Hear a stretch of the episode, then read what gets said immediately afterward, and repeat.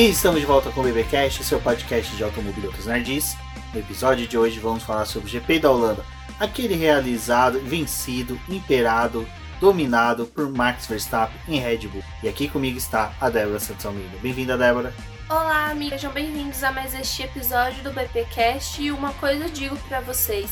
Não deposite nenhuma expectativa em coisas que você não tem controle algum. Foi exatamente isso que aconteceu. Depois daquele desastre lá da Bélgica, a gente depositou de expectativa no GP da Holanda e ó, bem te vi para nós. Exatamente, que nós que esperávamos, né? Tinha toda aquela é, previsão de ser um GP mais movimentado. Não vou falar que o GP foi chato, porque o GP assim foi bem legal, foi bacana. Tivemos GPs piores este ano, né? Então acho que foi um GP. Beijos, gost... Barcelona. Exato, foi. Até Portugal, né? A gente pode falar que foi até um pouco melhor que Portugal. Então acho que foi um GP bem legal. E assim, é uma pista que para mim promete. Eu acho que merecia permanecer no calendário. É, eu concordo com uma coisa que o Sérgio Siverly falou, né? É, esse tipo de GP em que a gente não tem muita ultrapassagem, a gente consegue observar outras coisas na pista, desempenhos, outras coisas que vão além do que é a Fórmula 1, né? Tipo assim, não é só ultrapassagem, tem outras questões. Então a gente vai debater aqui algumas coisas que aconteceram nessa corrida. Exatamente, mas antes disso, aqueles recadinhos do paddock, entre eles, não se esqueça de se inscrever no canal do Boletim do Paddock, auxilie a gente a chegar a 2 mil inscritos até o final do ano, que é a nossa meta para 2021. E assim, completando os 2 mil inscritos, eu vou pagar a prenda de fazer um chui ao vivo numa live, né? Então, se prepare estômago, mas se prepare você também para se inscrever no canal do Boletim Paddock. Compartilhe com seus amigos, convide aí o pessoal a poder se inscrever, conhecer o nosso projeto, porque tá ficando cada vez melhor e mais bacana produzir conteúdo para você. Bom, pessoal, conheça também lá o nosso canal no YouTube. É muito importante vocês irem lá e verem o nosso trabalho. Aproveita para poder se inscrever lá no canal, onde a gente também está trazendo alguns vídeos sobre pilotos, sobre as categorias. E passe por lá para poder conferir esse material e também é, deixar o seu pedido aí de algum próximo que pode estar pintando lá no canal e que pode ser de um assunto que você quer ver. Então, confira o nosso trabalho.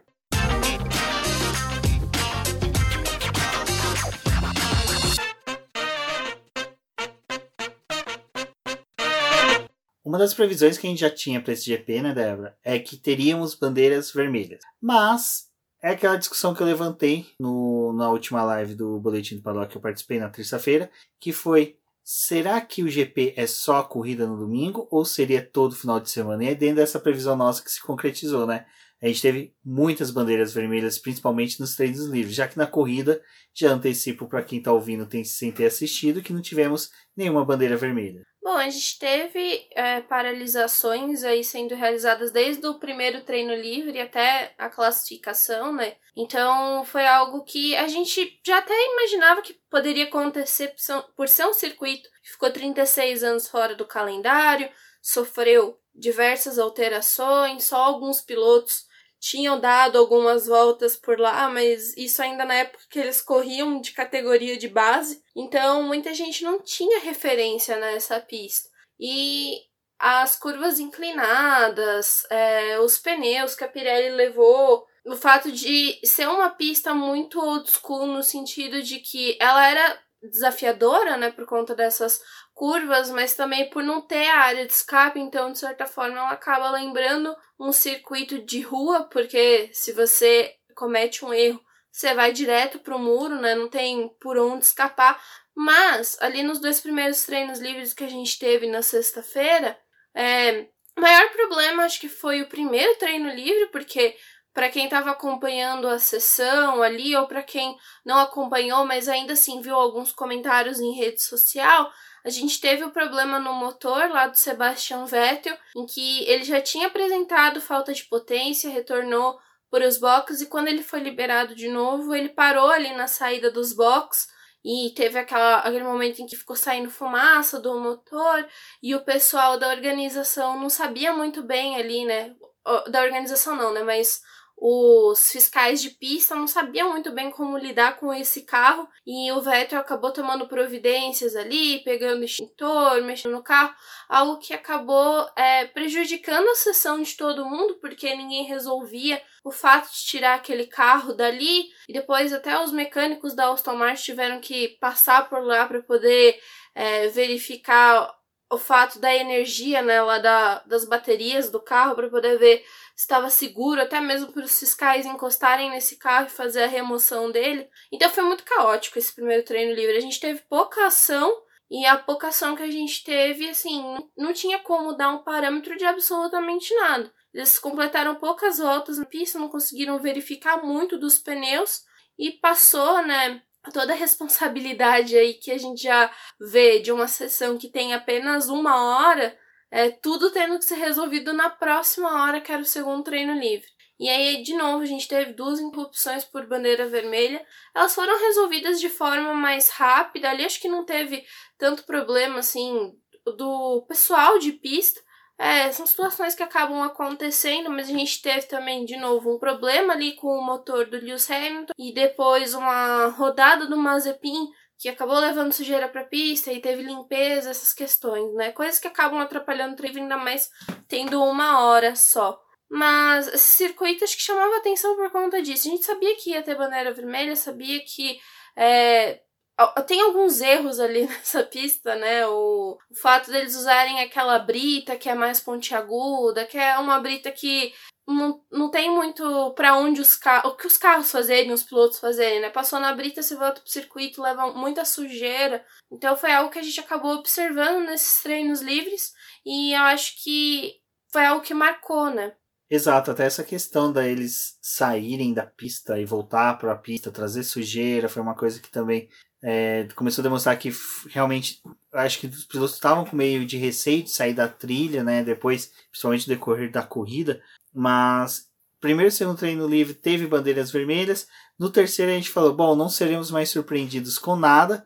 A gente já teve a surpresa na semana de que o Kimi Raikkonen se aposentou. As meninas falaram muito bem sobre isso lá na live do Boletim do Paddock na quinta-feira, conversaram, falaram bastante sobre isso, então recomendo que assistam lá no canal essa live.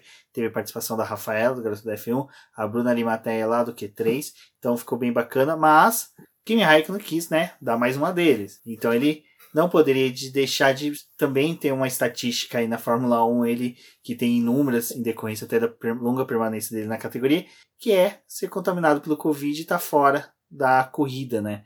Um, com isso, né, Robert Kubica foi, aproveitar que ele já estava ali, foi chamado para ocupar o lugar dele. É, a gente teve isso do Raikkonen que acho que acabou gerando algumas considerações aí, porque apesar dos testes sendo feitos para o pessoal entrar no paddock, ele participou dos treinos de sexta-feira normalmente, ainda jantou com o Josh Capito, que é chefe de equipe da Williams, e aí gerou todo aquele transtorno porque ele foi, é, testou né, positivo teve que ser afastado. Bom, talvez Kimi Raikkonen já estava prevendo que a gente ia ter uma corrida mais parada e resolveu já tirar uma folguinha lá para ele. Mas brincando, né, com relação a isso, porque obviamente pegar Covid ainda é uma coisa muito séria, a gente é, a Alfa Romeo falou que ele estava bem, que ele não tinha tido sintomas, mas né, ficou alerta aí, pessoal, se mas o Raikkonen teve que ser afastado, né? Um piloto que tá aí rumando a sua aposentadoria.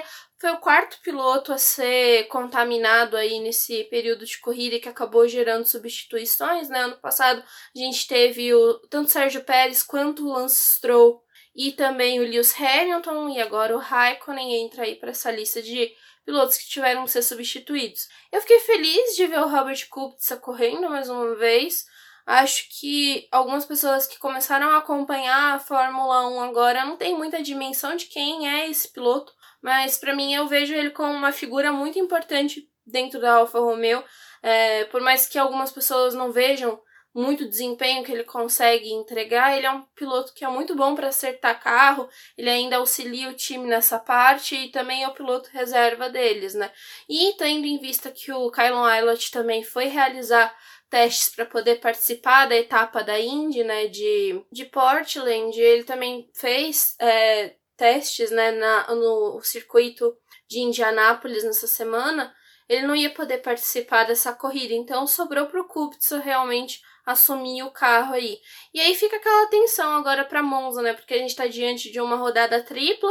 O Raikkonen, ele pode ser que ele não corra em Monza, ele depende de um teste negativo, assim como aconteceu com a Irina Sidorkova, é, pilota da W Series, que conseguiu o teste negativo para poder participar dessa etapa da Holanda, o Raikkonen também precisa para poder retornar para o carro, né? Então, se ele não conseguir, é mais uma etapa que. Bom, o primeiro embate mesmo direto que teríamos de Lewis Hamilton com Max Verstappen seria no treino classificatório. Porém, até chegar ao Q3, muita coisa aconteceu, principalmente no Q1. Quem já teve ali, né, Débora, eliminados no Q1 o Sérgio Pérez e o Sebastian Vettel para surpresa, né, já que tanto o Pérez renovou recentemente o contrato e os memes imperaram no Twitter, principalmente lá do Massinha desaposentado, que falou, né, legenda do Pérez, se você quer resultado, pede pro Max, já que renovei. E o uhum. Sebastian Vettel que vinha, né, em bons desempenhos recentemente, até antes das férias, mas infelizmente eles ficaram aí nesse Q1. É, foi um Q1 aí marcado principalmente por questão de trânsito, né? Já é, era uma coisa que a gente conseguia observar durante os treinos livres, é um traçado muito curto, que o pessoal acaba se encontrando várias vezes na pista, então é difícil de você conseguir dar uma volta limpa né, na pista. E aconteceu ali com o Sebastian Vettel, em que ele acabou pegando trânsito na pista, é, encontrou com os dois carros da Haas, até depois teve aquela discussão se iam penalizar o pessoal da Haas ou não, e no final das contas levaram em consideração que estava todo mundo junto ali na pista e meio que todo mundo tinha culpa daquele trânsito, então resolveram não penalizar ninguém. Mas era uma coisa assim que poderia acontecer e poderia acabar rendendo problemas aí para pilotos que a gente vê que tem uma tendência melhor a passar, né, para as outras partes da classificação. E eu acho que é um dos pontos interessantes aí dessa classificação é o que acontece com o Vettel no domingo, né? Um dos resultados para levar a Aston Martin a não conseguir pontuar no domingo foi a classificação ruim que eles fizeram, porque nesse circuito dependia muito dessa classificação para você conseguir trabalhar algo melhor para a corrida, né? E como eles não conseguiram, eles ficaram muito dependentes disso, e por mais que eles tenham tentado estudar estratégia, não tinha muita coisa para poder fazer para o restante do fim de semana. Exato, é, essa questão do, uh, do treino classificatório ser primordial para o GP era uma coisa que quando Zandorf entrou no calendário, a gente já falava sobre isso. A gente falava, gente, é, eu, por exemplo, não assisti ao vivo as corridas que ocorreram, mas li bastante, até para a gente produzir os textos para a série 365 dias do Boletim do Paddock. Os meninos produziram textos referente a essa pista. A gente teve também, eu já assisti algumas provas em VT e a gente via que realmente era uma pista travada. A gente já vinha falando sobre isso. Mas a questão que pegou mesmo, que atrapalhou muito, é que a gente espera uma pista travada na corrida, não uma pista travada no classificatório, né?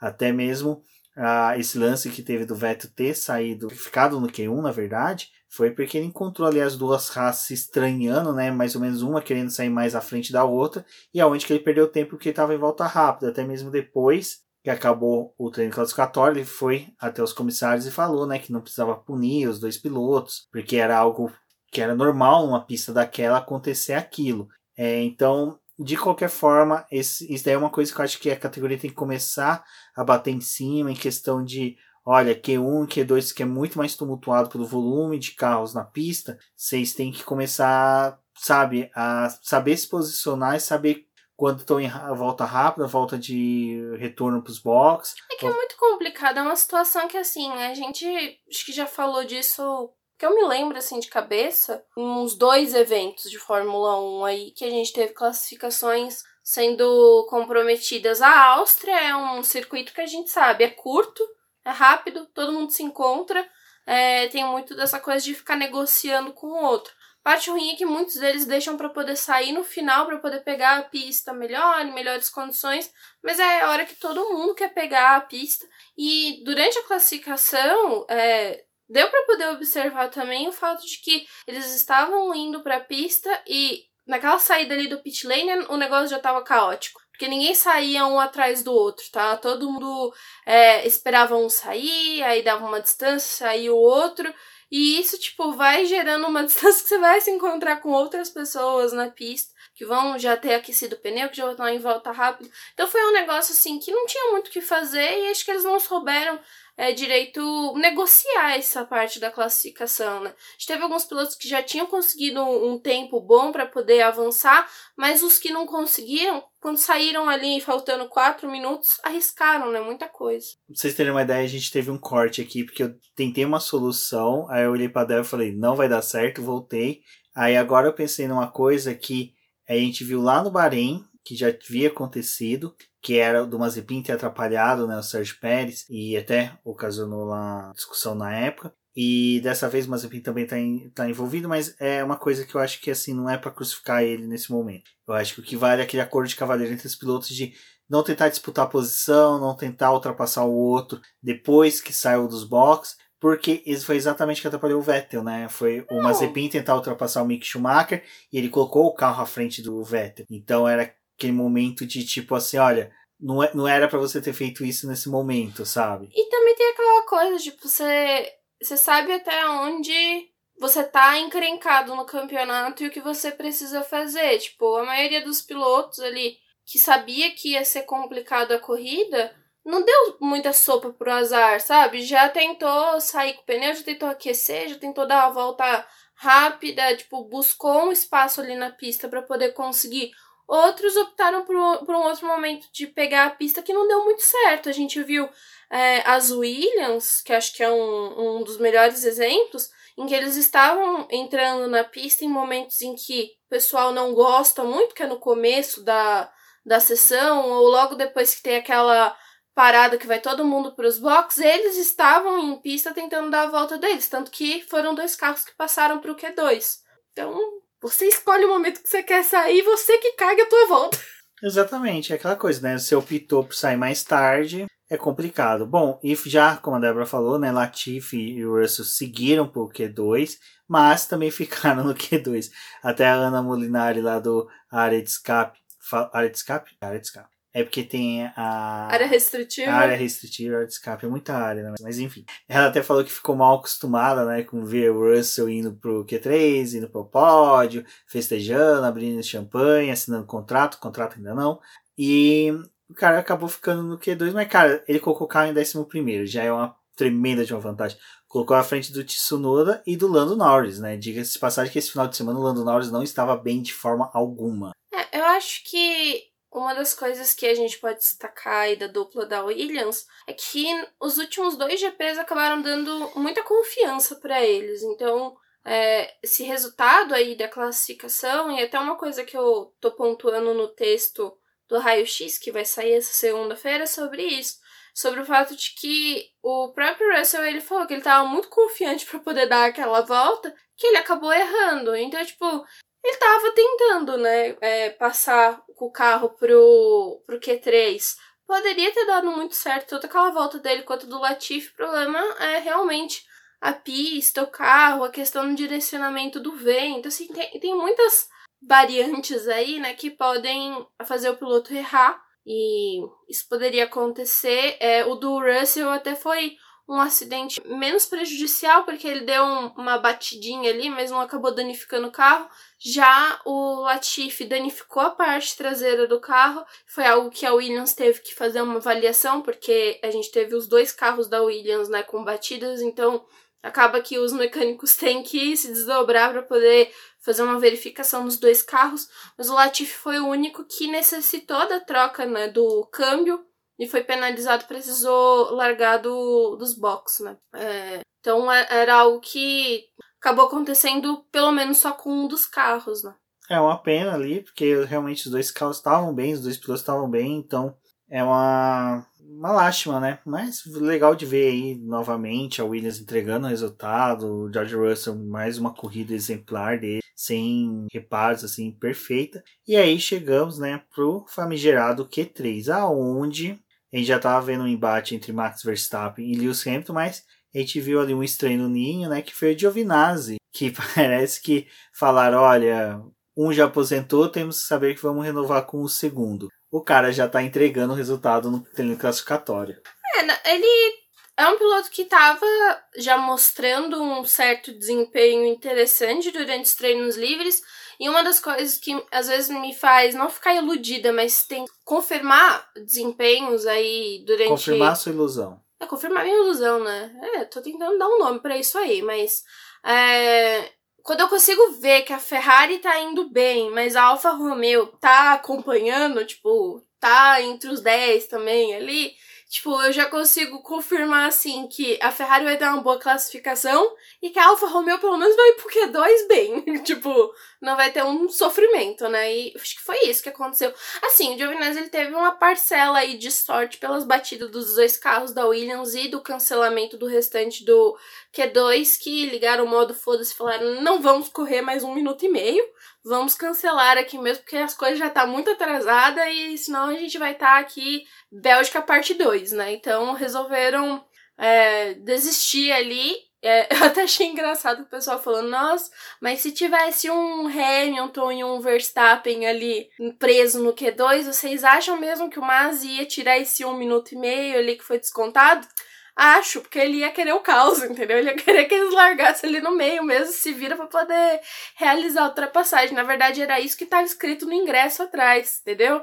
Então, para poder dar a animada, eles tinham que largar no meio do pelotão, mas não deu muito certo. Mas, é, voltando pro caso do Giovinazzi, ele deu, de certa forma, um pouco de sorte por causa dessa, ba batida ali da Williams e foi direto pro Q3, né? Porque ele tava em décimo. O que foi bom, porque ele ficou com dois pneus macios para poder tentar volta rápida, o que geralmente não acaba acontecendo para esses pilotos que vêm do fim do grid ali, surgem entre os 10, porque acaba desgastando, é, gastando mais pneu para poder avançar nas sessões, mas ele tinha jogo de pneu para isso.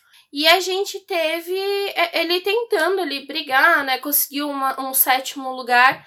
Um resultado muito bom, assim, tendo em vista que a gente tinha dois carros da Alpine, tinha o Daniel Ricciardo é, ali, então Giovinazzi compareceu muito bem. Tudo bem que tava todo mundo pensando na pole do Max, mas eu estava muito feliz com o sétimo lugar. É, foi um resultado bom pro Giovinazzi, até o Ricardo, né, apareceu ali na frente, sabe, surpreendendo a todos, né, vai entender o que aconteceu, mas acho legal, acho bacana, parece que ele se encontrou numa pista que é de difícil ultrapassagem, teve essas, todas essas nuances aí de classificação, de pista lotada. Acho que foi é, tipo um, olha, temos chances de manter a McLaren à frente da Ferrari, meu Deus, não conseguimos, mas à frente da Ferrari Mundial de Construtores. Não conseguimos. Também não conseguimos. e outro ponto que eu acho que, assim, cara, a disputa do Max e do Lewis Hamilton, todo mundo já sabe, todo mundo já conhece. Porém, temos que exaltar Pierre Gasly, né? Que o cara já pegou e falou assim: olha, ninguém tá olhando para mim, ninguém me viu, ninguém me viu, olha, tô aqui, ó, P4, bonitão, sabe? Eu acho que nunca alguém secou tanto pro Bottas rodar e o cara conseguir um P3, que teria sido legal, olha ali, tirando foto junto com o Hamilton, junto com o Verstappen. Mas o Gasly, eu acho que foi um piloto que surpreendeu bastante no classificatório. Eu acho que. É... Ah, tudo bem, Lewis Hamilton e o Verstappen ficaram a 0,38 de cada um, ficou.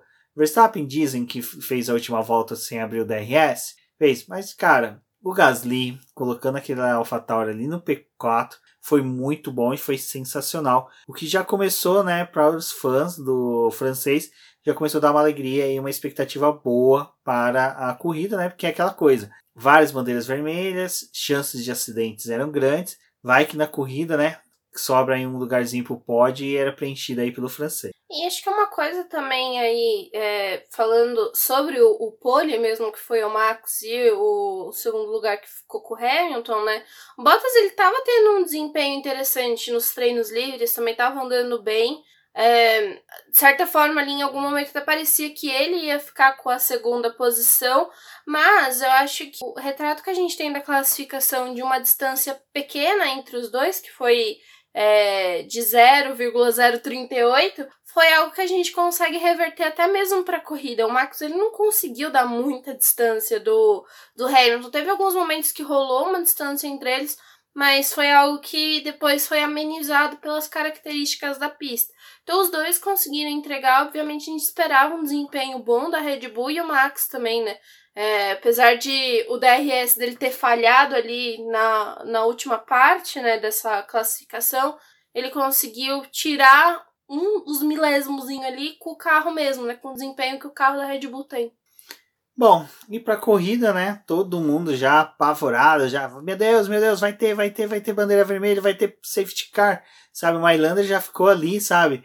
É hoje. É hoje que eu Ele tava com as mãozinhas de mosca. É, exato, com as mãozinhas de mosca, esperando ali para poder dirigir aquele lindo Aston Martin como safety car. Mas largada limpa, primeiras voltas limpíssimas, sabe? Teve ali aquele embate entre Giovinazzi, uh, Fernando Alonso, né? Carlos Sainz. Carlos Sainz, então acho que foi bem bacana esse daí. Mas depois a corrida, vou ser sincero, até o final foi mesmo jogo de estratégia. Foi um jogo de xadrez muito bem montado pelas equipes. E eu falo que foi um jogo de xadrez muito bem montado. Eu coloco até ali o 15º, 16º colocado, que foi uma, uma disputa bem acirrada de estratégias. E é uma coisa que é bem interessante que eu não tinha reparado, e até um advogado que trabalha comigo lá do escritório, Zezinho, que começou a acompanhar a Fórmula 1 agora também, já acompanhava, aquela galera que acompanhava antes, mas voltou agora, ele me mandou uma mensagem e falou, cara, impressionante como só os quatro primeiros não tomaram volta, né? O resto todo mundo tomou volta. Então é pra gente ver como realmente a questão do, dos pit stop, o volume de pit stops auxiliou para ter várias estratégias e também atrapalhar e ajudar as estratégias dos ponteiros, né? Que a gente pode falar também que o Max Verstappen e o Lewis Hamilton, em certos momentos, teve dificuldade de ultrapassagem em retardatários, não porque os retardatários dificultavam, mas só que os caras às vezes ficavam vendidos que era difícil abrir, sabe? Você não tinha como jogar simplesmente para o lado, sabe? Ou fazer alguma mudança que você poderia também se prejudicar numa disputa, porque a todo momento todos estavam disputando uhum. posição. Então é por isso que eu gostei da, da pista e da corrida. Esse volume de disputas que estavam tendo deu um toque especial. E aí entra num pouquinho daquela coisa que a gente sempre fala, que eu não me importo que haja uma dominância, desde que exista disputas. Carros, se fossem mais próximos um do outro, teria sido uma corrida um pouco mais sensacional. E é por isso que eu acho que para 2022 essa pista será acertada se for mantida no calendário. É, a gente vê que só os três primeiros dos pilotos que foram para o pódio conseguiram terminar na mesma volta, nem o Gasly não terminou na mesma volta que eles, tomou volta aí, completou a corrida com 71 voltas. O Bottas tomasse volta ia ser também para rasgar o contrato, né? Toca a música do O Titanic, Bottas só né? não tomou volta porque ele fez a volta rápida, né? Senão... Já pensou, o cara faz a volta rápida e ainda toma a volta? É, e ele nem ficou com a volta rápida, né? Porque foi tapeado.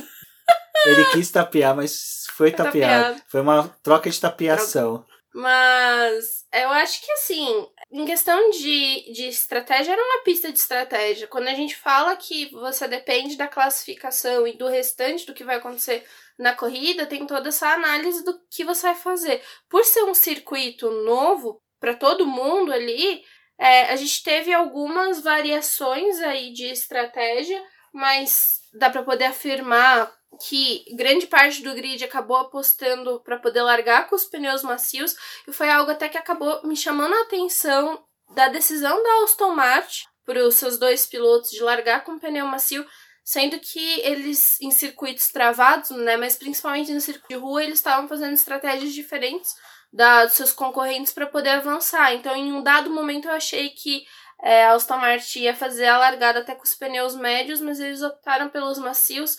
Acho que muito pelo conforto de ter mais aderência nessas primeiras voltas, mas é, um, um dos pontos assim que muitas equipes acabaram relatando é que por conta das interrupções que eles tiveram ali pelas bandeiras vermelhas geradas nos treinos livres, eles não tiveram muito tempo para poder confirmar a durabilidade dos pneus. Então, eles sabiam mais ou menos como é que ia funcionar o macio, mas não tinham muita ideia da a operação do médio, quantas voltas ele ia durar a mais que o macio e se compensava instalar esse pneu aí para a própria largada para poder permanecer mais tempo em pista. Então foi algo que trouxe uma dúvida para esses times e como o Mins falou, para o próximo ano acho que as equipes vão ter mais uma dominância com relação a conhecer melhor o circuito, mas eles também já vão ter passado um período né, da, do calendário ali com os pneus de 18 polegadas e talvez conseguir já trabalhar de uma forma melhor, né? Obviamente muita coisa vai mudar com esses pneus de 18 polegadas, mas é, todas as equipes é, né, todo o grid trabalhou com os três pneus, né? Com os três compostos, assim, não, na, não foram todos os pilotos, mas os três pneus foram utilizados na corrida. Então, teve gente que optou por fazer uma parada só e usar pneu médio até o final e acreditar que essa goma ia durar até o final. Teve os líderes ali, né, que o Max Verstappen fez um trecho da corrida com o médio, depois fez a outra parte com os compostos duros, porque ele não tinha mais pneu médio, mas no caso do Max se mostrou algo muito positivo, porque o Hamilton chegou ali no final da corrida, ele já estava sem pneu realmente, já estava sem goma para poder tentar fazer mais alguma coisa, dar um golpe ali no Max.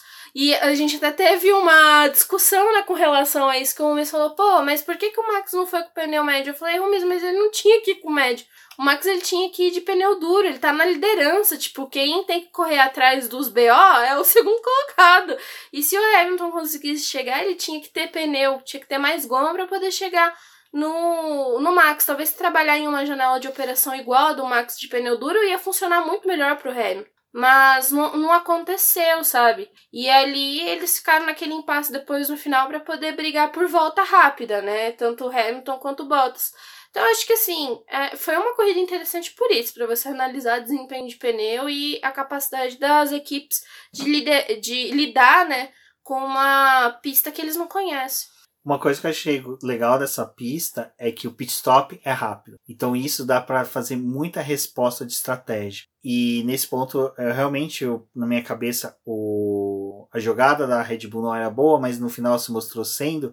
E da Mercedes se mostrou errada, principalmente com o próprio Hamilton perguntando, cara, eu tava com um pneu zero. Vocês mandaram eu colocar um pneu já usado que eu vou fazer mais voltas do que eu tava fazendo com zero. Vocês têm certeza que essa é a melhor estratégia? Vocês consultaram a Débora? Né? Então, isso foi algo que realmente, depois a gente discutindo aqui em casa, a Débora até pontuou sobre isso, realmente fazia sentido, né? Se eu acho que se a Mercedes tivesse feito mais tempo com o pneu médio novo, ou se tivesse colocado o Hamilton na, no primeiro pit stop com o pneu médio usado e guardado novo pro, pro final. final porque essa também seria uma informação que a Red Bull teria. A Red Bull teria essa informação de tipo, ó, é, realmente não faria sentido você telegrafar essa informação que ele teria um pneu novo guardado. Não, mas é, era uma, Não, era uma coisa a estratégia estava certa se ele não tivesse feito a troca tão cedo. Se ele tivesse sido, vai, umas 5, 6 voltas a mais com aquele pneu mais novo, Ma- Mas a questão dessa estratégia não é também qual pneu ser usado. Não tinha momento na pista direito para você parar. Porque é, é, no começo os carros estavam mais agrupados, se a gente for parar para poder pensar. Conforme eles foram realizando as paradas ali depois é, da volta 20, teoricamente, né? Depois da volta 20, que teve gente que realizou na 24, teve gente que realizou na 30. Tipo, teve essa janela. Quando eles começaram a fazer paradas, os carros começam a ficar mais esparsos na pista, que é muito curta. Então, tipo, conforme você vai também jogando sua parada mais pra frente, tipo, os ponteiros, eles começam a pegar mais trânsito. Então, tipo, era um negócio muito complicado também pra você fazer uma estratégia. A Red Bull, ela fez o melhor possível. Ela tava respondendo a Mercedes. Tipo, a gente tem que marcar a Mercedes. Só que eles, acho que tiveram uma leitura mais interessante por questão de que eles já sofreram isso no começo da temporada e sabiam que, tipo, pô, tudo bem, a gente não tem mais um pneu médio. A gente não tem ideia de quantas voltas o médio vai durar. Então vamos botar o pneu duro, sabe? Porque o pneu duro a gente vai ter uma janela de operação muito maior do que o médio, tipo, quando ele começar a apresentar queda. E aí eu acho que essa foi a sacada da Red Bull, tipo, a gente tá respondendo a Mercedes, mas a gente vai responder com um pneu diferente. É, nessas de resposta, eu tô até olhando aqui para uma planilha que tem da Pirelli que tá na- perto no computador da Débora. Olhando assim, eu vi uma estratégia que foi muito burra, que foi da McLaren com o Norris, né? Que ele veio, largou de pneus amarelos, que é os pneus médios, faz um pit stop bem à frente, por mais da metade da corrida, e me coloca pneus duros pro stint final. Então, a do Norris também não é ruim, Ai, mas, caramba. mas né? a, a, a parte ruim do Norris é o que eu tô te falando. Quando o Norris fez a parada dele, a- as posições dos pilotos na, em pista já tava tão esparso que independente do momento que ele parasse, ele ia pegar trânsito. Tipo, então pro Norris também ia ser é, ruim por esse fato. Tipo, se você acompanha outros pilotos, você fica meio vendido com desempenhos parecidos. Quando você faz uma estratégia diferente, você tenta ganhar algum espaço em pista, mas você corre o risco de pegar trânsito.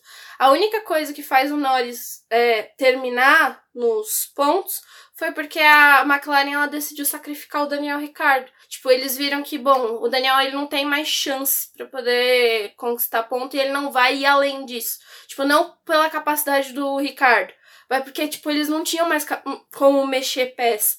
E o Norris, tipo, como ele tava com um pneu mais novo, que era o duro, ficou fácil dele ganhar a posição do Ricardo e, tipo, terminar os pontos. Tá, não tinha então, muito o que fazer. Tá, já queria falar mal da McLaren, deixa eu nem falar mal da McLaren. Ai, ai. Não, mas assim, é, realmente, se olhar toda essa corrida, tem essa questão de estratégia. Como até eu comentei no começo, foi um jogo de xadrez onde que posicionar as peças nos locais ia se dificultar a atuação dos outros, né? E tanto que pede, a McLaren pede pro Richard, olha, segura o Pérez, né? Disputa um pouco mais com o Pérez, porque eles sabiam que o Pérez ia ser um piloto que ia ganhar a posição do Norris, então precisava manter o Norris há mais tempo com o pneu. E ele tava, ele foi a disputa direto com o Norris, né? Então, foi uma, foi uma corrida gostosa por causa disso. A gente ficava olhando assim pro. A Alfa Romeo, eu xinguei ela na hora que ela enfiou o pneu médio no, no Giovinazzi. Falei, porra, velho, errou de novo! De novo! Sério mesmo, que vocês me fazem uma merda dessa. Engraçado, né? Todo mundo falando de. Ah, areia fura o pneu, rasga o pneu, faz microcortes no pneu. Quem que vai lá sofrer o microcortes no pneu? Jesus. Jesus, exatamente. Jesus não calçou as sandálias da humildade. Exatamente, Ai. ficou. Né, coitado, teve que fazer um pit stop a mais, infelizmente. Mas do Giovinazzi foi isso, né? A participação dele foi reduzida foi. A, a, mais testes de pneus. Ai, garoto propaganda da Pirelli.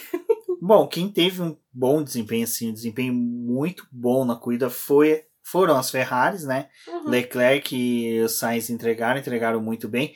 Apesar que houve aquela disputa né, hispânica ali entre Carlos Sainz e Fernando Alonso, que foi muito gostoso de acompanhar, apesar que eu não sei o que deu na transmissão, que eles perderam toda a disputa boa, não me recordo o que, que eles foram filmar, só sei que uma hora eles voltaram assim, ah, então o Alonso passou o Sainz, bacana. Mas que é legal dessas disputas, que vale também ressalta lembrar da disputa do Pierre Gasly com o Fernando Alonso, é que muitos pilotos estavam procurando ultrapassar do lado de fora da curva 1. E isso, cara, me deu uma sensação de, assim, cara, um tesão tremendo na assistir a corrida, porque mostrou que os pilotos realmente estavam sendo audaciosos, estavam querendo disputar a posição.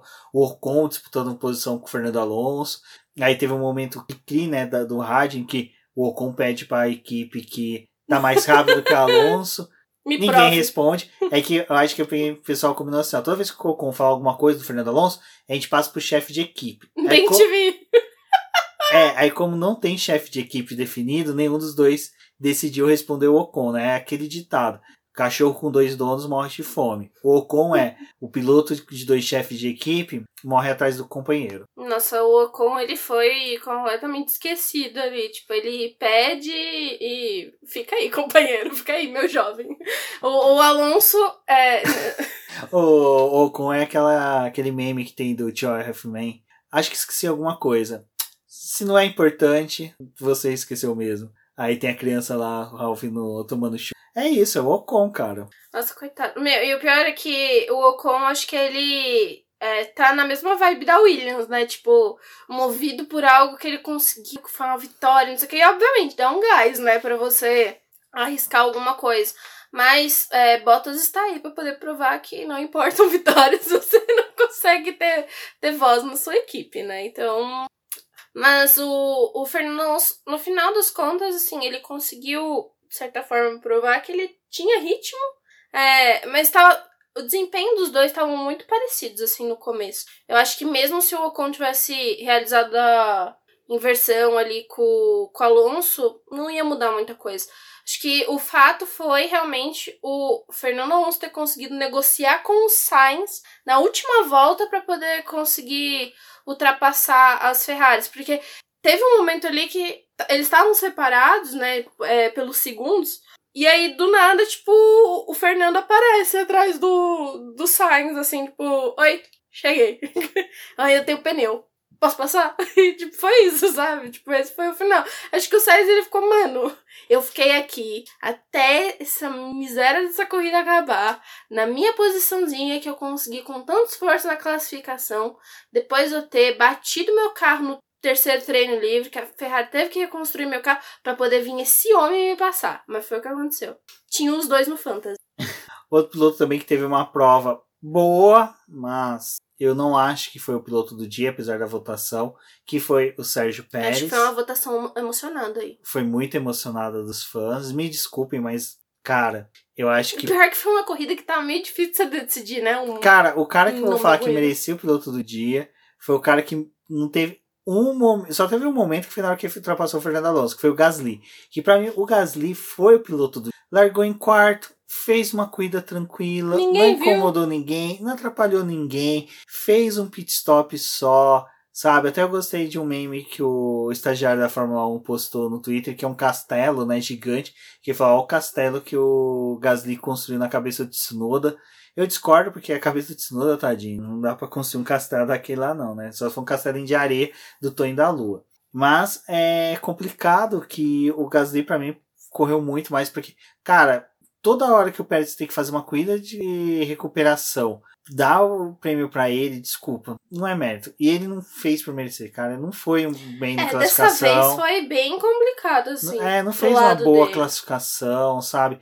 É um piloto que realmente já vem na Bélgica já sendo contestado, que parece que, mano, tem uma maldição de quem assina é. contrato. Assina contrato, o cara, tipo, sabe, porra, cara. Renova o contrato, renova o contrato não quer fazer entrega de resultado. E o Pérez parece que toda vez que o pessoal quer louvar ele, quer ah, é uma corrida de recuperação. Ah, então Fora assim vai com o contrato com o Giovinazzi. Né? Pra ele permanecer, olha aí. Assinado de sábado para domingo, né? Mas o Pérez parece. Não, o Pérez, se ele gosta tanto de corrida de recuperação, ele corre numa categoria que tem grid invertido. Vem pra Stock Car. Fazer a segunda corrida, pronto. Sabe? Não, não é uma coisa que me agrada muito. Bom, eu, não, eu acho que assim, o Pérez, ele provou de certa forma que é aquele piloto que dá uns BO errado, ele consegue recuperar. Apesar que aquele primeiro começo ali da corrida dele, que ele tá com uma dificuldade de ultrapassar gigantesca, eu falei, nossa, gente, vai dar muito errado. Ele vai terminar ah, abaixo dos 15. Ele teve que fazer um pit a mais porque travou o pneu. Ah, então, e acho que a sorte dele foi que ele teve as outras paradas dos outros pilotos, que foi a uma estratégia que era tipo a, praticamente que o Norris aderiu, né? Por ficar mais tempo na, na pista e se aproveitando das paradas dos outros para poder ir subindo um pouco. Tipo, pro Pérez isso acabou funcionando, ele teve ritmo também no final ali para poder realizar algumas ultrapassagens, mas quando ele já tava dentro do, do top 10, né? Tipo, foi a corrida do Pérez. Exato. Bom, e para chegar finalizando aí a prova, prova não, desculpa, podcast, tivemos a vitória do Max Verstappen, que foi bacana, cara, foi sensacional ver a torcida presente, o pessoal vibrando, o pessoal curtindo. Acho que foi muito legal, acho que valeu a pena, acho que os holandeses queriam bastante essa prova, no ano passado já queriam ela. E uma coisa que eu gostei muito foi que, além da vitória do Max Verstappen, não teve aquela famigerada, aquela ridícula, patética é, vaia que todo mundo estava temendo que teria o, o Lewis Hamilton, que foi ao contrário, né? Ele foi aplaudido, o pessoal é, curtiu. Teve vaias em alguns momentos, mas não nesse momento da, da corrida. Durante o fim de semana teve, teve? algumas coisas. Ah, mas é aqueles incidentes ah. dos caras bestas, né? É que realmente eu só assisti o classificatório e a corrida e nesses dois momentos eu não vi, mas se teve eh, em alguns outros momentos, patetada deles, mas no pódio achei legal, ó, pessoal vibrar, curtir, é. sabe? E o pódio que já foi um pódio diferente, né?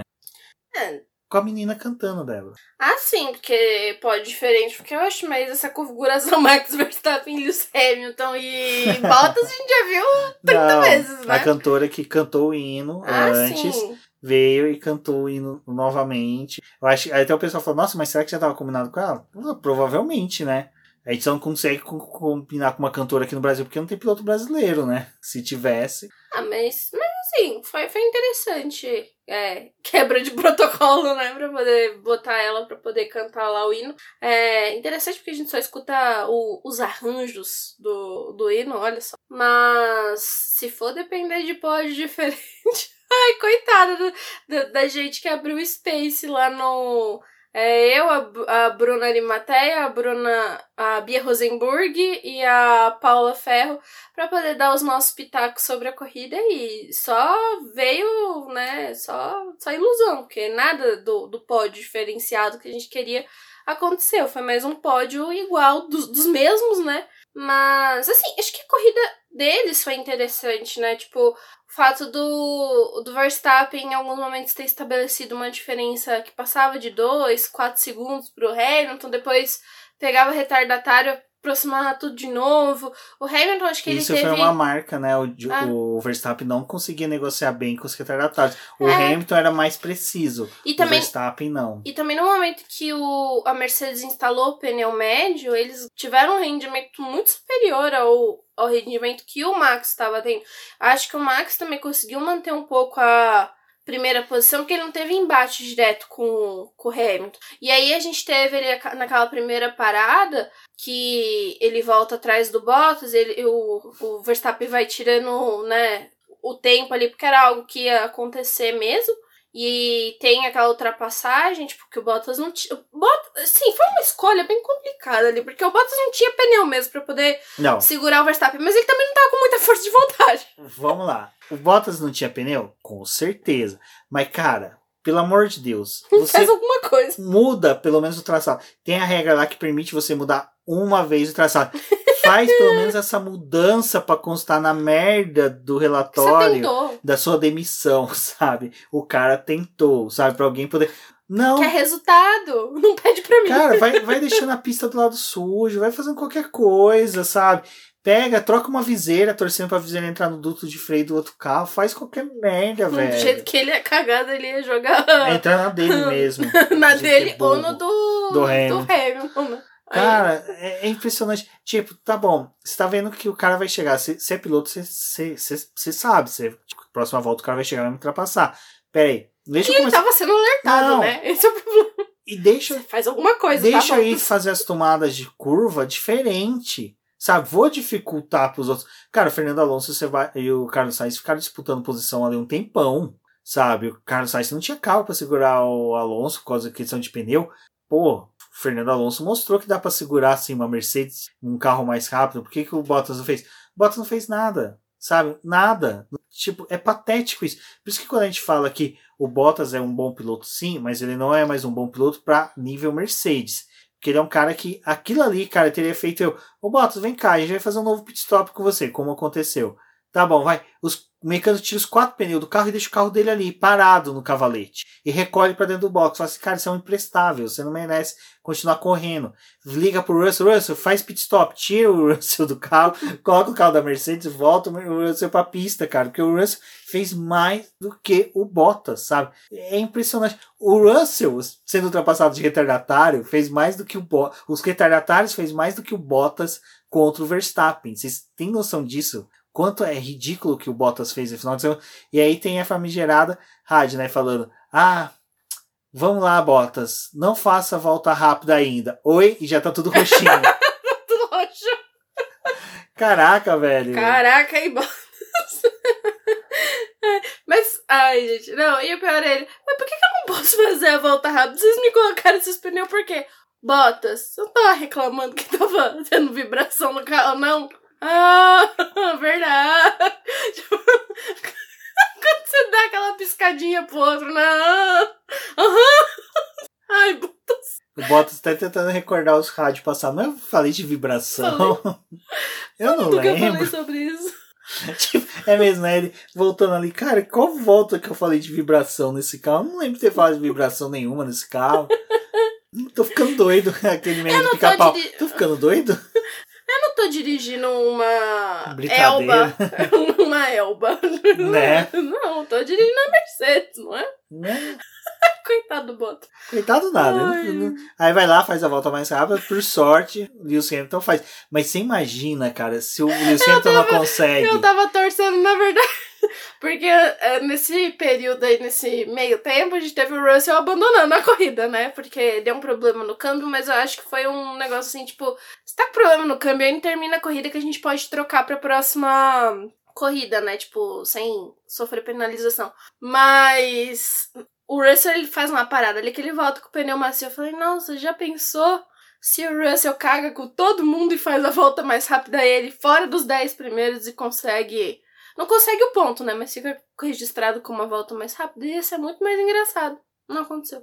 Ai, ai, Bottas. Bottas. Vão torcer pra Monza sair notícias, né? Notícias. Ah, estão falando que pode ser hoje, segunda-feira. Não, segunda-feira não, gente. Olha, é emenda de feriado em São Deixa Paulo. quarta. Porque... É, a gente quer trabalhar tranquilo pra dar 18 horas, parar, começar a beber, só parar de beber antes da live de terça-feira.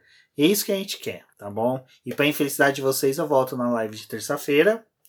Mas provavelmente será a minha única live essa semana, então parabéns aos envolvidos. Bom, pessoal, agradeço a todos aí que ouviram o BBcast até aqui. Não se esqueçam de compartilhar nas suas redes sociais, chamar os amigos para ouvir, auxiliem o Boletim do Paddock no seu Compartilha crescimento. na sua rede social se você escutou esse programa. Vocês podem ver que hoje em dia eu e a Débora falamos menos do após, que é muito importante para nós, mas falamos muito mais na questão de compartilhamento, porque Aham. nosso interesse é que mais pessoas ouçam a gente, interajam Mas com a gente. nosso trabalhinho. Exatamente, porque isso é muito mais gratificante do que, acredite, remuneração. Não que o apoio não seja importante, mas para É manutenção do pra poder site.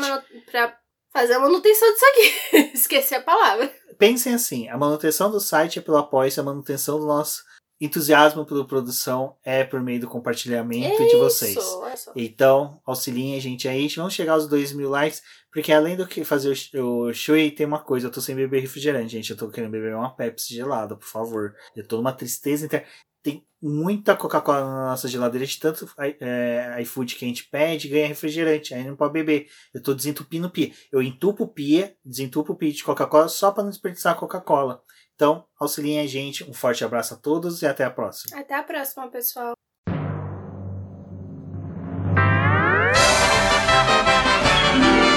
E agora vamos agradecer nossos apoiadores, aqueles que auxiliam o Boletim do Paddock através do financiamento coletivo e contínuo do Apoies. E são eles, Ricardo Bannerman, Maia Barbosa, Eliezer Teixeira, Luiz Fex, Arthur Felipe, Rafael Celone, Will Mesquita, Antônio Santos, Rogério Furano, Helena Lisboa, Cássio Machado, Carlos Del Valle, Bruno Vale, Eric Nemes, Bruno Shinozaki, Alberto Xavier, Will Bueno, Ricardo Silva, Beto Corrêa, Fabrício Cavalcante, Arthur Apóstolo, Sérgio Milano e Melquiades Veloso, Micael Souza, Ezequiel Bale, Silney Messi, Rafael Arilho, Rafael Carvalho, Fábio Ramiro, Lauro Vizentim, Maria Ângela, Thaís Costa, Rafael Catelã, Jane Casalec, Carlos Eduardo Valese, Tadeu Alves, Paula Barbosa, Ale Ranieri, Leandro Nogueira, Bianca Mês, André Brolo, Bruno Lima, Ivan Grego, Maicon Tavares, Talita Santos, Diego Machado, Gabriel Sawaf, João Guilherme, João Rai e Gustavo Frigoto. Muito obrigado a todos aqueles que apoiam o Boletim do Paddock e auxiliam no nosso desenvolvimento e crescimento. E se você quer apoiar também o Boletim do Paddock, entre em contato com a gente através dos nossos perfis oficiais ou acesse o link apoia-se.com barra Boletim do Paddock e lá você terá as opções de apoio ao Boletim do Paddock. Um forte abraço e obrigado! Isso é tudo pessoal.